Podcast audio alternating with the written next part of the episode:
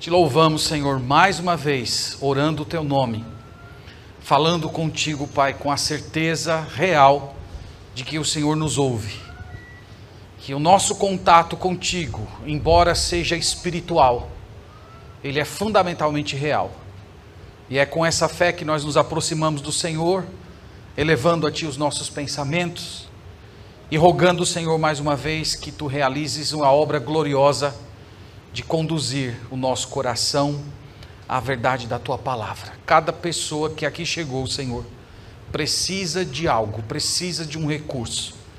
E o Senhor é que tem todo o poder nos céus e na terra, é o Senhor que sonda os corações, é o Senhor que nos alimenta. Portanto, rogamos, Senhor, apraza-te a vir até nós e ministrar os nossos corações. Pedimos isso em Cristo Jesus. Amém. Amém. Vamos abrir logo, irmãos, a escritura no livro de Ruth. Vamos abrir a palavra do Senhor em Ruth. Nós passamos alguns meses meditando no livro de Josué. E nós dissemos para os irmãos que o momento histórico do livro de Juízes e de Ruth é o mesmo. É a época que se segue a época de Josué, o tempo dos juízes, um, um momento aí de uns 350 anos que vai até da, vai da morte de Josué até o estabelecimento da monarquia em Israel com o primeiro rei Saul. E o que nós vimos até agora, só para você pegar o fio aí e puxar o restante da história. Nós vimos que essa história ela começa com o juízo de Deus. Deus havia prometido que a terra que a terra de Canaã seria uma terra de prosperidade. Mas quando o povo se voltasse para os ídolos, o Senhor iria cortar o sustento deles. E foi assim que aconteceu. Juízes começou assim, e o livro de Ruth também se passa nesse contexto. Israel pecou, o Senhor retirou a providência de fazer chover, de fazer a terra brotar, e então eles foram tomados por carestia. E uma família de Belém de Judá, cujo marido se chamava Elimeleque, a esposa Noemi, e os dois filhos Malcom e Quilion, eles resolveram sair da terra de Canaã e fazer o percurso inverso, voltando para as terras pagãs, especificamente para a terra de Moabe. Você deve, se você tem um bom conhecimento do Antigo Testamento, você sabe que os moabitas não eram aquele povo bem-vindo no relacionamento com Israel. Os moabitas eram descendentes de Ló. Ló, quando saiu de Sodoma, ele fugiu com as suas duas filhas e quando chegaram na caverna, as filhas embebedaram Ló, seduziram o pai e engravidaram do próprio pai e o primeiro filho se chamou Moabe, que daria origem aos moabitas. E com o passar dos anos, os moabitas tornaram ferrenhos inimigos de Israel eles tentaram destruir Israel. Vocês lembram da história de Balac e Balaão? Foi um desses eventos. E depois a própria corrupção das prostitutas cultuais que os moabitas levaram para induzir Israel à idolatria. Então voltar para Moab não era, não era uma coisa muito boa. E essa família tomou essa decisão, uma decisão contra a providência de Deus, e por causa disso o juízo chegou neles, enquanto eles estavam em Moab. Todos eles, exceto Noemi, morreram. E, a, e esse primeiro capítulo da história dela encerra-se assim: ela completamente desolada e na companhia de duas noras, duas moabitas, duas mulheres pagãs. Então foi isso que nós vimos semana passada. Hoje nós vamos falar a respeito do retorno. Como foi o retorno de Noemi para Belém. E nós vamos utilizar, irmãos, essa, essa passagem para falar justamente dessa ideia de que retornar não é fácil. Quando uma pessoa se distancia de Deus e passa tempos e tempos longe do Senhor, esse processo de retornar é um processo com muitas contradições. E nós vamos tentar olhar essa história a partir dessa perspectiva, tá bom? Então nós vamos lendo o texto e à medida que formos lendo, vamos fazendo aqui algumas paradas, sempre contando com o auxílio do Espírito Santo, que é ele que ilumina o nosso coração para conhecer a Escritura. Verso 6. 6. Vamos começar com o verso 6. Diz assim: Então se dispôs ela com as suas noras e voltou da terra de Moabe, porquanto nesta ouviu que o Senhor se lembrara do seu povo, dando-lhe pão. Então, a primeira cena dessa nova trajetória de Noemi é que ela volta, ela escuta que havia fartura novamente na terra de Canaã. A história começa assim. Como foi que ela soube disso? Não sabemos, o texto não informa. Ela estava muito longe da sua terra natal e de alguma maneira ela ficou sabendo que a prosperidade voltou na terra de Canaã, os campos voltaram a florescer. Se você tirar pelo livro de Juízes, certamente isso aconteceu porque o povo se arrependeu. Lembra que nós falamos que no livro de Juízes tem aquele ciclo de idolatria, rebelião, aí chega um invasor e subjuga todo mundo e todo mundo sofre. Depois o povo se arrepende, aí Deus levanta um juiz, esse juiz liberta e há ali uma, uma espécie de um despertamento espiritual. Vocês conhecem bem esse ciclo de juízes que já, já, é, bem, já é bem sabido de todos vocês. Então, de alguma maneira, ela tomou conhecimento. Eu fiquei imaginando se foi um parente que viajou para visitá-la, ou se ela encontrou algum comerciante hebreu lá em alguma feira de Moab. Mas o fato é que ela tomou conhecimento que agora havia pão na casa do pão. E ela soube disso. Então eu fiquei imaginando alguém chegando para ela dizendo: Olha, o povo se arrependeu, a gente deixou os ídolos lá, Deus levantou um juiz, homem valente, libertou a gente, os nossos inimigos estão expulsos, e Deus mandou chuva para a gente, a terra está florescendo, está linda a nossa terra, então, louvado seja Deus, volta para casa. E ela ouviu tudo aquilo e aquilo despertou o coração dela. É, é interessante isso, irmãos, porque o, Senhor visitar o povo de Israel com restauração, isso é um, isso é um tema importante, despertou o coração dela para a necessidade de restauração dela.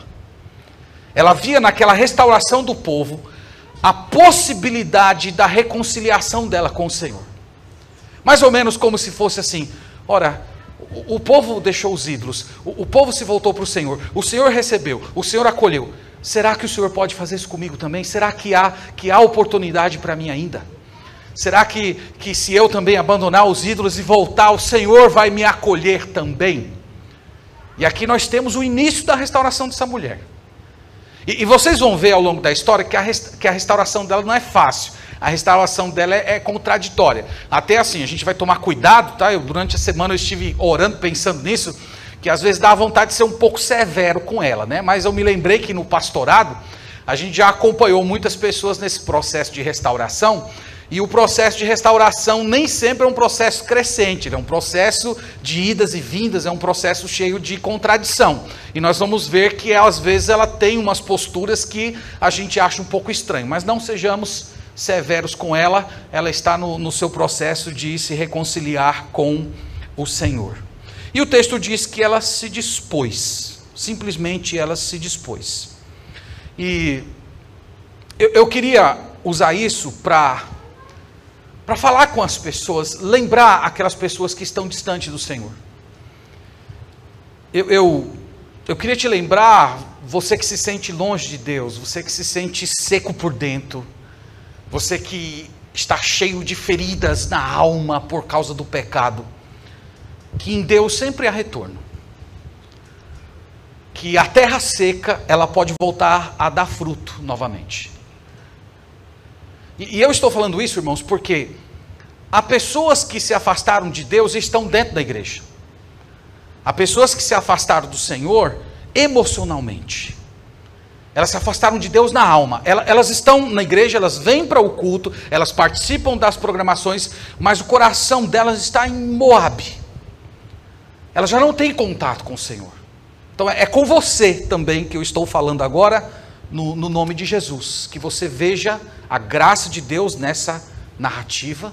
E eu espero que ao final desse culto você chegue à mesma conclusão que essa mulher, que ficar em Moab não é uma opção ficar em outra terra, ficar distante de Deus, ficar envolvido com outra família, cultivar outros afetos no coração não é uma opção para quem é do Senhor. E essa história vai mostrar isso. Que você pode se voltar para o Senhor, que você pode ver a, a, prosperidade espiritual crescendo no seu coração, você pode voltar a ser nutrida por aquele que é o pão da vida e que está entre nós essa noite. Amém? Deus nos abençoe. Vamos para o verso 7. Aqui é o início da jornada. E como eu disse para vocês, essa jornada é uma jornada com muitos desafios. Diz assim, verso 7. Saiu, pois, ela com suas duas noras do lugar onde estivera.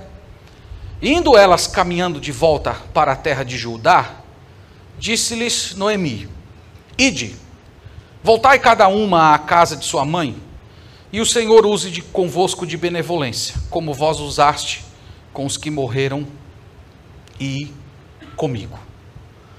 Então veja que elas começam a, a viagem mas Ruth parece que não está muito à vontade com a presença das suas duas noras.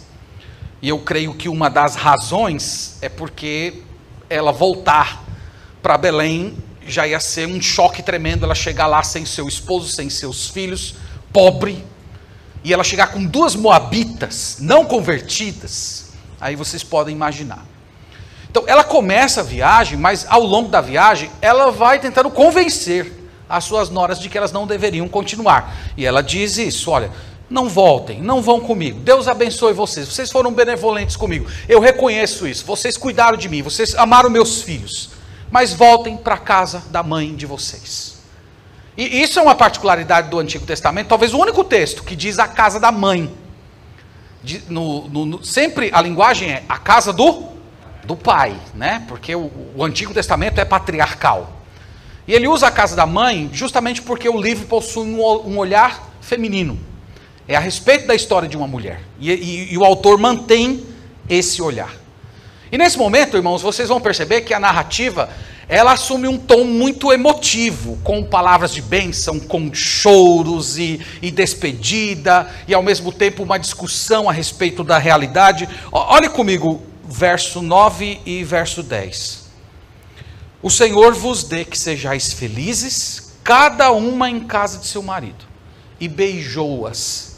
Elas, porém, choraram em alta voz e lhe disseram: Não iremos contigo ao povo então veja, ela está abençoando as suas noras, né? Orfa e Ruth. Olha, eu quero que o Senhor dê a vocês um casamento, um casamento feliz. E elas choram: Não, nós queremos ir contigo, nós queremos voltar para Belém. E isso, irmãos, mostra muito a respeito do tipo de sogra, tá? De sogra que a Noemi era. Ela era uma sogra muito amada, então fica aí um exemplo para as irmãs que serão sogras, né? Toda mulher casada potencialmente é, será sogra. E é possível você ser uma sogra amável ao ponto de seu filho morrer e as noras ainda querendo morar contigo. Olha lá, hein? Olha lá. Embora elas, elas resistam à, à ideia de Noemi, Noemi insiste. Verso 11. Porém, Noemi disse: Voltai, minhas filhas, porque iríeis comigo. Tenho eu ainda no ventre filhos para que vos sejam por maridos. Tornai, minhas filhas, ide-vos embora, porque sou velha demais para ter marido. Ainda quando eu disseste, tenho a esperança, ou ainda que esta noite tivesse marido e houvesse filhos, esperá-lo-ieis até que viessem a ser grandes, abster-vos-ieis de tomardes marido? Não, minhas filhas, porque por vossa causa a mim me amarga ter o Senhor descarregado contra mim a sua mão. Então, meus irmãos, quando quando ela diz que não tinha condições de gerar filhos para essas mulheres se casarem, ela está fazendo referência a uma lei que já havia na, na lei mosaica, era comum no, no Oriente Antigo, a chamada lei do levirato. A palavra levirato do, vem da, da língua latina, significa cunhado. Então, na, na antiguidade, nos tempos bíblicos, quando uma mulher casada morria sem ter filhos, o irmão do falecido era convocado a se casar com a viúva e gerando filhos, aquelas crianças geradas juridic, juridicialmente falando seriam filhos do falecido. Então não eram filhos daquele cunhado, mas eram os filhos do seu irmão falecido. E isso era uma forma de garantir a herança, de garantir o cuidado com aquela mãe no final da vida. Então é, é isso que ela está dizendo. Eu, eu não tenho condições, eu, eu não tenho filhos, e ainda que eu tivesse grávida hoje à noite, vocês não teriam condições de esperarem essas crianças crescerem, se tornarem homens para casarem com vocês e cumprirem a lei do levirato. Por isso ela diz: vão embora, vão para casa, vão, vão seguir a, a, família de vocês. E ela termina o verso 13 com uma, com uma frase muito sombria, lá no final do verso 13, dizendo assim a mim me amarga ter o Senhor descarregado contra mim a sua mão. Então, veja como ela se enxerga. Ela se enxerga como uma pessoa que está sendo punida por Deus. Ela se enxerga como uma pessoa que foi atingida por uma providência dura do Senhor. E isso é uma linguagem muito comum no Antigo Testamento. No Antigo Testamento nunca diz assim, irmãos, choveu. No Antigo Testamento diz: o Senhor fez chover. No, no, Antigo Testamento, há uma consciência muito forte da soberania de Deus por detrás de todos os acontecimentos. Lembra que durante o sofrimento de Jó, ele jamais atribuiu a Satanás as suas mazelas. Ele se dirigia ao próprio Deus, dizendo que Deus era a causa final de tudo. E, e o, o, o, o hebreu do Antigo Testamento tinha essa consciência muito forte. É por isso que ela diz: foi a mão de Deus, eu fui atingida por Deus, e a minha dor só aumenta à medida que eu vejo que vocês podem ser condenadas a uma eterna viuvez, caso escolham me acompanhar até Belém. Bom, verso 14 mostra que a órfã se deu por vencida, mas a Ruth não. Então diz no verso 14: Então, de novo, choraram em alta, choraram em voz alta Orfa, com um beijo, se despediu de sua sogra, porém Ruth se apegou a ela. Nós poderíamos dizer que, do ponto de vista humano, a Orfa tomou a decisão fácil. Ela não tinha nenhum futuro ao lado daquela mulher. É, elas voltando para Belém, elas provavelmente iam morar ao relento. Elas iam ficar dependendo da caridade do povo para sobreviver. Então ela olha para a sua condição, ela diz: "Não, eu tenho, eu posso vislumbrar um caminho diferente". Então, do ponto de vista humano, irmãos, ela tomou uma decisão sensata. Agora eu pergunto para vocês, e do ponto de vista da eternidade, foi a melhor decisão? Ela simplesmente desapareceu da história.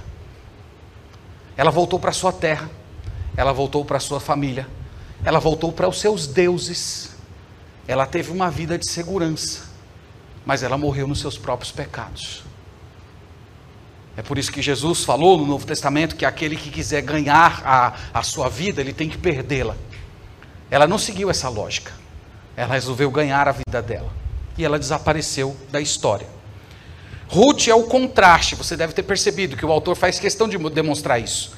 Que enquanto uma se desapega, a outra se cola. É, é, é, a palavra é literalmente isso: se apegou, ela, ela colou com a sogra dela. E novamente, irmãos, a, a Noemi insiste em demover Ruth, só que dessa vez ela é vencida, porque simplesmente Ruth dá uma resposta inesperada para ela. Veja, veja o versículo 15. Disse Noemi: Eis que a tua cunhada voltou ao teu povo e aos seus deuses. Também tu volta após a tua cunhada. E aqui é que eu queria mostrar para vocês que algumas vezes a postura dela parece ser um pouco estranha, um pouco contraditória. Porque ela reconhece que a órfã estava voltando para a idolatria, está voltando para o paganismo. E ela parece que, que quer que Ruth também vá por esse caminho. Nós sabemos que se ela quisesse de fato ver a sua, a sua nora salva, ela dizer: Não, vamos comigo, lá a gente pode passar até fome, mas lá vai haver salvação para as nossas almas. Mas ela não consegue raciocinar assim, e aqui eu quero fazer aquela, aquela, aquela ressalva, que a gente não deve ser tão severo com ela, porque ela está amargurada, ela está sofrendo, ela, ela está com seus sentidos desorganizados. E uma pessoa em processo de restauração, às vezes, comete algum tipo de, de contradição. Mas ela quer dizer isso, ela quer, olha, volte, volte, volte para sua terra, volte para sua mãe, siga o exemplo, siga o exemplo da, da órfã. Mas chega um momento, irmãos, que Ruth dá uma resposta definitiva para ela. Ruth responde com uma declaração de conversão, de confissão de fé. É o que temos no verso 16. Veja comigo. Disse, porém, Ruth: Não me instes para que te deixe e me obrigue a não seguir-te. Por quê? Aonde quer que fores, irei eu, e onde quer que pousares, ali pousarei eu. O teu povo é o meu povo, o teu Deus é o meu Deus. Onde quer que morreres, morrerei eu, e aí serei, serei sepultada. Faça-me o Senhor o que bem lhe aprover, se outra coisa senão a morte me separar de ti. Aqui nós temos uma declaração de confissão de fé. Nós temos uma, uma, uma declaração, irmãos, de conversão. Ruth está dizendo para ela: Eu renuncio tudo. Eu renuncio a minha família, eu renuncio o meu povo, eu renuncio os meus deuses, meu povo de hoje em diante será o povo de Israel, a minha terra de hoje em diante será a terra de Canaã, e o meu Deus de hoje em diante será o Deus dos hebreus. E que o Senhor me puna, é isso que ela quer dizer, faça-me o que lhe aprover, que o Senhor me puna. Se eu me separar de ti, se, se, se não for apenas a morte o único entrave que haverá entre nós duas. E isso aqui, irmãos, isso é obra do Espírito Santo, isso aqui é conversão. Isso aqui é explicação para todo esse desprendimento dela, para esse amor incondicional, é, é, essa postura de alguém que é capaz de abdicar de tudo. Lembra, irmãos, ela estava abrindo mão da sua família, ela não voltaria mais ter contato com a sua família, ela não voltaria mais para a sua terra, ela não voltaria a ter contato mais com as pessoas com as quais ela conviveu a vida inteira. Ela estava adotando um novo povo, ela estava se curvando diante de um novo e do único e verdadeiro Deus. E aqui, meus irmãos, a, a Noemi ainda não consegue ver a graça disso. Como eu disse para vocês, a, a amargura, ela embota os nossos sentidos espirituais. Ela ainda não consegue perceber que o Senhor já estava estendendo as mãos para ela. Ela não consegue notar que a graça de Deus já estava chegando no coração dela, que o amor de Deus já estava sendo vertido na sua vida através do amor dessa mulher. Ela ainda não consegue perceber isso. E aqui, irmãos, nós temos uma das dinâmicas mais interessantes da vida cristã. É dessa maneira aqui que nós amamos pessoas amarguradas. Às vezes você vai ter que conviver com uma pessoa amargurada. Às vezes você vai ter que conviver com uma pessoa que tem muita dor por dentro, que ela não consegue ter alegria em nada. E se você for uma pessoa cheia do Espírito Santo, você vai ver que o seu coração vai transbordar de afeto, de cuidado, de generosidade, mesmo para com pessoas que não têm nada para lhe oferecer. Mesmo para aquelas pessoas que nunca vão te dizer um obrigado. Esse amor, no Antigo Testamento, é chamado de Hesed. E no Novo Testamento é chamado de ágape. É, é uma forte determinação em se doar, custe o que custar. É um amor que a Bíblia chama de, de um amor inquebrável, porque ele se alimenta diretamente do amor do Pai que nos chega pelo Espírito Santo. Então Ruth está escolhendo um caminho em que ela estava definindo o seu futuro mais ou menos nos seguintes termos: a minha vida vai se resumir a ser uma mulher pobre, mendicante, que vai dar a vida cuidando de uma mulher amargurada, que está completamente ferida pela vida, só aguardando o momento da morte. E depois que ela morrer, eu vou me pegar completamente sozinha, sem ter uma família, sem ter um local para morar, dependendo a existência da caridade das pessoas. E uma pessoa, irmãos, jamais tomaria uma decisão dessa se não fosse por conversão. Isso aqui é a obra do Espírito Santo. O Senhor quebrantou o coração dela. E quando Deus quebranta o coração de uma pessoa, essa pessoa simplesmente ela não tem dificuldade de abdicar. E a Noemi, por outro lado, nós percebemos pelo tom da narrativa que ela não se impressionou muito com isso. Ela deveria. É, você sabe como é quando uma pessoa se converte, né? A gente abraça, senta aqui do lado, vamos fazer uma oração, oh, bem-vindo à família, vamos fazer um discipulado e tal e tal. Verso 18. Vendo, pois, Noemi, que de todo estava resolvida a acompanhá-la, deixou de insistir com ela. Ah, tá bom, vamos. Tem jeito mesmo, né? A próxima, a próxima cena, irmãos, é, é a chegada dela em Belém. E aqui, essa, essa chegada dela em Belém destaca uma verdade importante a respeito do retorno. É que o retorno para o Senhor envolve você encarar as pessoas e encarar a si mesmo. E é o que ela vai ter que fazer aqui. Então, no verso 19, começa assim: Então ambas se foram até que chegaram a Belém.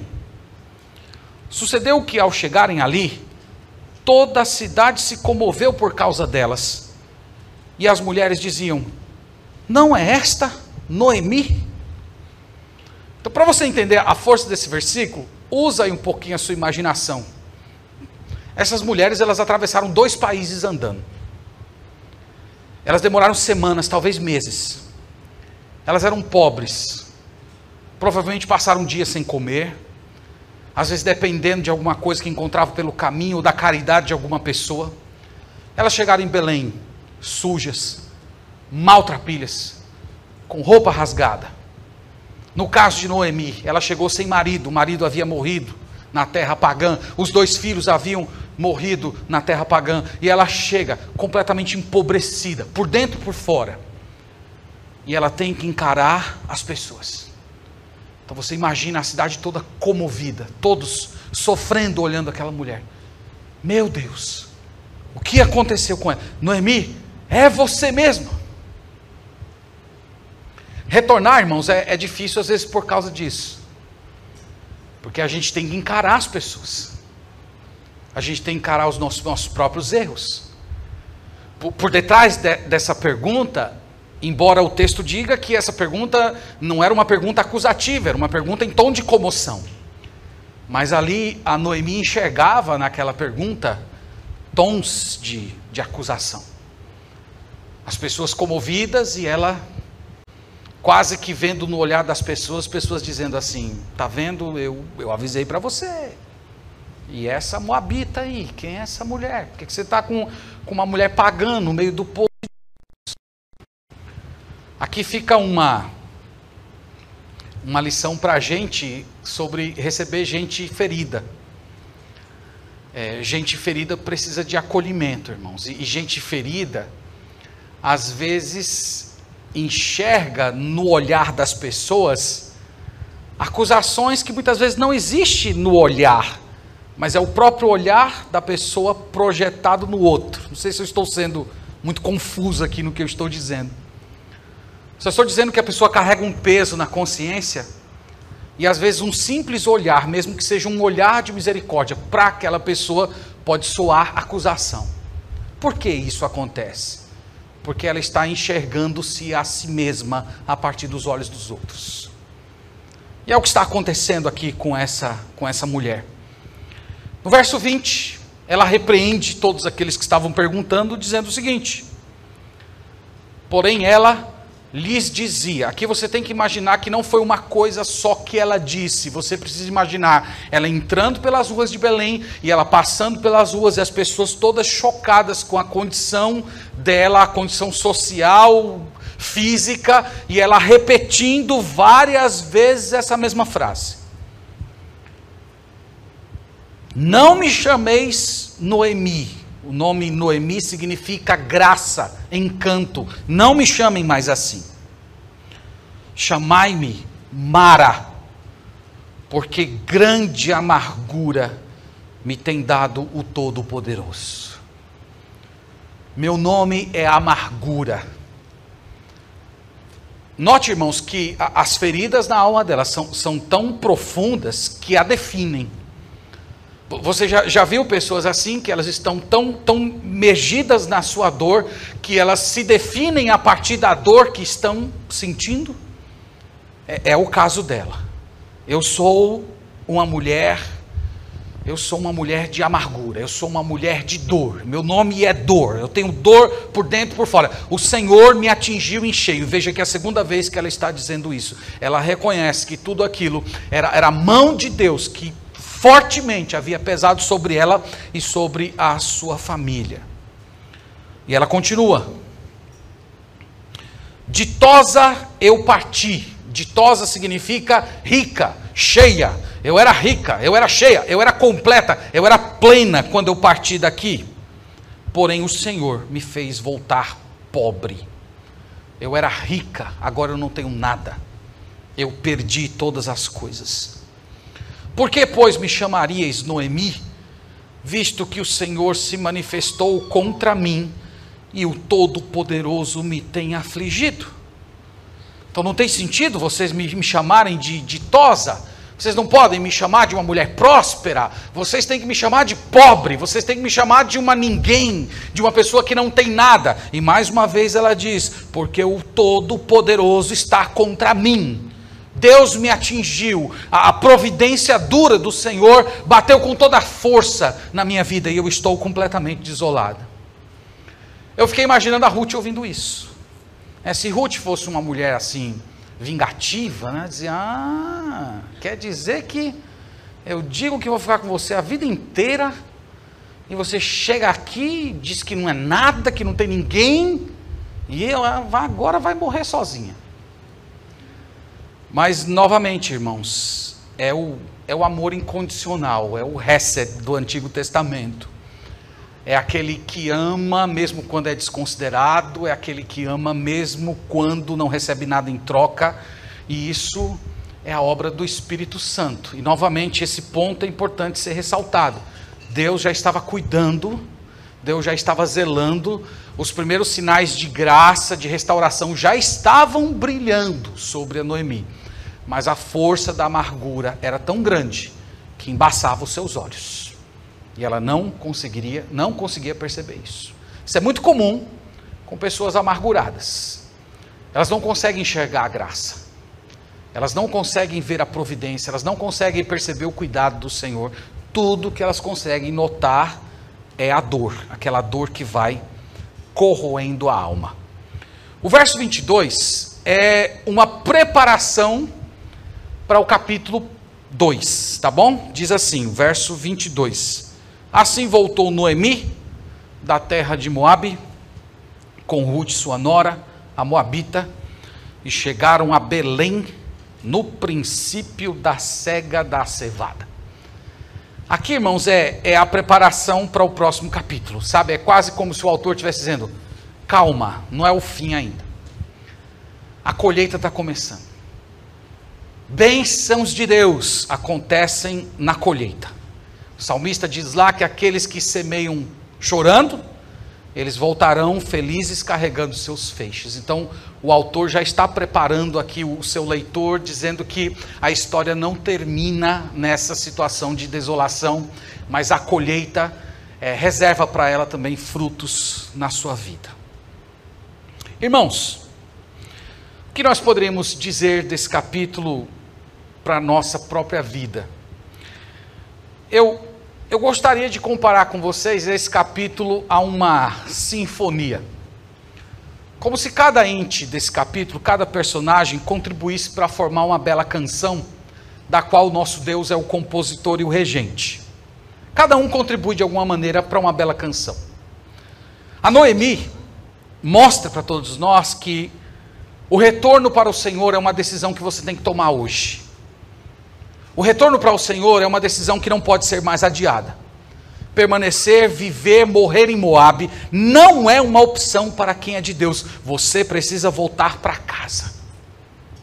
Noemi contribui com esse capítulo mostrando isso para você. Que é necessário você voltar. E nesse processo de voltar, você precisa encarar as consequências do seu pecado, dos seus pecados. Às vezes vai envolver você pedir perdão. Às vezes buscar uma pessoa. Às vezes fazer uma restituição. Às vezes você lidar com a culpa, com a vergonha, até com a imaturidade de algumas pessoas que vão receber você de uma forma inapropriada. Você vai ter que lidar com o seu próprio olhar, você vai ter que se olhar no espelho e às vezes você vai ter que lidar com o olhar das outras pessoas. Você vai ter que encarar a reprovação de algumas pessoas e algumas vezes você mesmo vai se reprovar por meio do olhar dos outros. Então, se, se isso aqui é a sua história, se você se vê nesse, nessa jornada, eu quero chamar você no nome do Senhor Jesus, para você retornar, retornar agora mesmo. Você que tem andado distante do Senhor você que está na igreja, mas emocionalmente você está em Moab há muito tempo. É hora de você voltar para casa. É hora de você se encontrar com o Senhor. É hora de você perceber que só o fato de você estar aqui hoje ouvindo essa mensagem, isso já são os raios da misericórdia divina, já são os primeiros frutos da restauração que estão batendo à sua porta. E Deus está chamando você a acolher isso e se permitir ser restaurado pelo Senhor. E você vai ver que Deus vai revigorar você novamente. Então é assim que Ruth contribui. Ou oh, desculpe, Noemi e a órfã? Como é que a órfã contribui para esse retrato? Bem, órfã, é, ela oferece um, um paradigma muito comum nas igrejas, de pessoas que até se aproximaram de Deus, mas em um certo momento escolheram não se comprometer com Ele. Isso é um, é um retrato comum das igrejas. Há pessoas assim que elas estão, por um lado, você olha para essas pessoas, elas parecem estar tão próximas do reino de Deus, mas ao mesmo tempo estão muito distantes dele. Elas apreciam estar no meio do povo de Deus, mas elas não conseguem se desvencilhar das suas raízes ela não consegue deixar pai, ela não consegue deixar mãe, ela não consegue deixar os seus prazeres, ela não consegue abandonar a sua história para encontrar uma nova história na família da fé, ela não consegue se desapegar das experiências que teve. E essas pessoas, é, é, elas vivem no meio do povo de Deus, mas no final das contas elas nunca encontraram em Jesus o, tesouro completo e permanente. Porque se elas tivessem descoberto Jesus como um tesouro eterno, elas seriam capazes de se desfazer de tudo para abraçar somente Jesus. E se você está me ouvindo e, e, e está nessa condição, eu quero dizer com tristeza no coração que o seu fim será como o de órfã. Você pode ter até uma vida tranquila, você pode ter até uma vida de segurança, mas no final você vai se pegar só, longe de Deus e com a sua alma perdida. Jesus falou, o que Ruth fez aqui, irmãos, é, é, é simplesmente uma repetição do que Jesus disse que quem fosse dele deveria fazer. Jesus falou: você tem que deixar pai, você tem que deixar mãe, você tem que deixar a si mesmo para ser o meu discípulo. Jesus não está falando, claro, de você se intrigar de familiares, mas ele está dizendo que ele é o primeiro, ele é a prioridade. Então eu oro essa noite para que Deus faça você perceber a sua condição e que ao se ver na pele dessa mulher, que tomou uma decisão racional, mas não espiritual, você enxergue a sua própria história e isso sirva para despertar o seu coração e você vir imediatamente para Jesus, para receber o perdão, para ser acolhido junto ao povo de Deus. Bom, e Ruth? Como é que Ruth contribui para essa história? Ora, Ruth, irmãos, ela é o retrato da graça de Deus. É, Ruth, ela, ela coloca em destaque o poder transformador do Espírito Santo em gente ímpia. Olha o que o Espírito Santo faz quando ele quebranta um coração. É, é glorioso. É, é, é a Ruth mostra que quando Deus derrama verdadeiramente o amor dele no coração de uma pessoa, essa pessoa é transformada imediatamente. Ruth aqui, ela é o retrato do modelo de compromisso que Deus requer de nós. O teu Deus será o meu Deus. Eu não volto atrás, custe o que custar, eu, eu, abro mão do meu conforto, eu abro mão dos meus amigos, eu abro mão da aprovação da minha família, eu abro mão da minha própria vida. Tudo o que eu quero fazer é me entregar exclusivamente a Deus. Ruth mostra isso. Ruth, Ruth é, é o modelo do compromisso que Deus quer de você do nível de envolvimento. É para mostrar para você que, que servir a Deus, entregar-se a Deus, não é uma tarefa que você faz até certo ponto e que você deixa certas, certas áreas da sua vida fora do senhorio de Jesus Cristo. Ela está aqui para mostrar isso. Ela está aqui para mostrar que o amor tudo sofre, tudo crê, tudo espera, que o amor não se ressente do mal. Ela está aqui para mostrar que é possível você amar gente difícil gente complicada, gente amargurada, gente que lhe coloca para baixo. É, é possível você até se manter em um relacionamento com uma pessoa amargurada e você passar a sua vida inteira sem receber um obrigado, sem receber um incentivo, e ainda assim você não ficar doente por dentro, ainda assim você se sentir amado, porque no final das contas você, o amor que você necessita não vem daquele relacionamento turbulento, mas vem do amor de Deus que é derramado no seu coração pelo Espírito Santo. Esse texto está aqui para mostrar isso. Que o reset, o ágape, é sólido, o amor jamais acaba. Ela, ela, ela é posta aqui, irmãos, para mostrar que nós podemos confiar o nosso futuro nas mãos de Deus mesmo que os desenhos do nosso futuro próximo apareçam sombrios, como era o dela, uma mulher que seria condenada à, mendicância, à, à, pobreza, ser desrespeitada pelas pessoas, mesmo que os, os, os piores desenhos futurísticos estejam ao nosso redor, ainda assim nós podemos confiar no Senhor que Ele cuidará de nós. Ela está aqui para isso. Ela está aqui para mostrar que Deus pode usar você para abençoar alguém que está amargo. Você pode ser Ruth na vida de alguém. Como o povo de Deus, irmãos, precisa de gente assim. E Deus, e Jesus, está aqui nessa história. Vocês sabem que Jesus ele é a moldura das Sagradas Escrituras. Toda a Escritura aponta para Jesus. Noemi, irmãos, disse que o Senhor havia afligido ela. Ela disse que o Senhor havia proporcionado grande amargura a ela, que ele havia descarregado a sua mão julgadora. E essas frases, elas apontam para o nosso Senhor Jesus Cristo. Ele é a moldura dessa história. Ele foi o grande afligido da história da humanidade.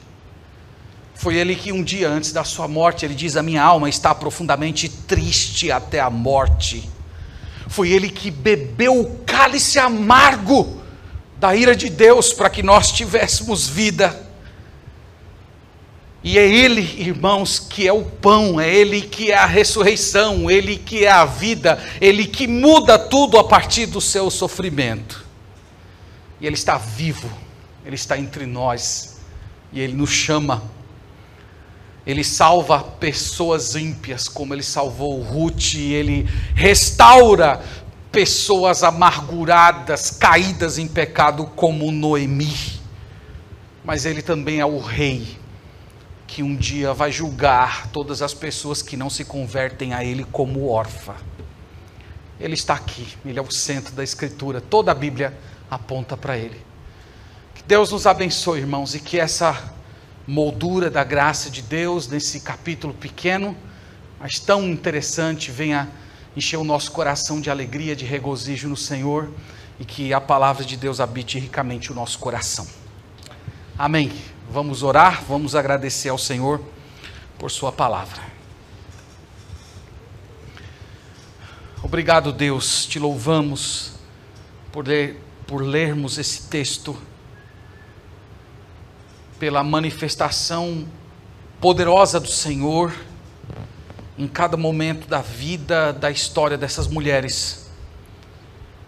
por vermos que o Senhor é poderoso, soberano, Rei, que governa todos os acontecimentos, desde, desde aqueles que causam dor até aqueles que nos elevam interiormente. Eu oro, Senhor, pelas pessoas que se sentem fracas, caídas, longe do Senhor, para que elas encontrem o um caminho de volta para casa, assim como Noemi encontrou. Eu oro pelas pessoas que ainda não creram em Ti, para que elas se entreguem ao Senhor como Ruth se entregou em arrependimento e fé no Deus verdadeiro. Eu oro para que aqueles que já creram, eles tenham esse nível de entrega, de comprometimento, de amor, de desprendimento nas relações como ela teve.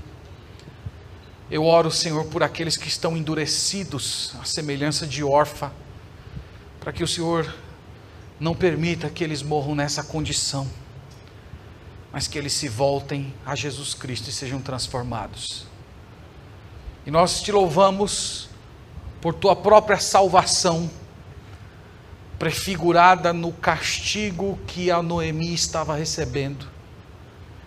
Nós te louvamos que foi por meio dessa desse sofrimento que hoje recebemos a redenção.